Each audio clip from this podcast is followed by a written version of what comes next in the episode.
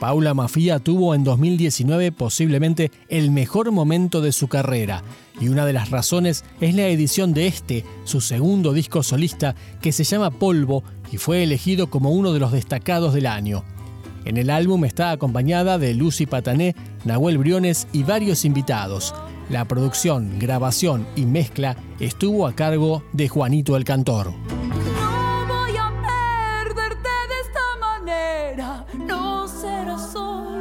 de primavera.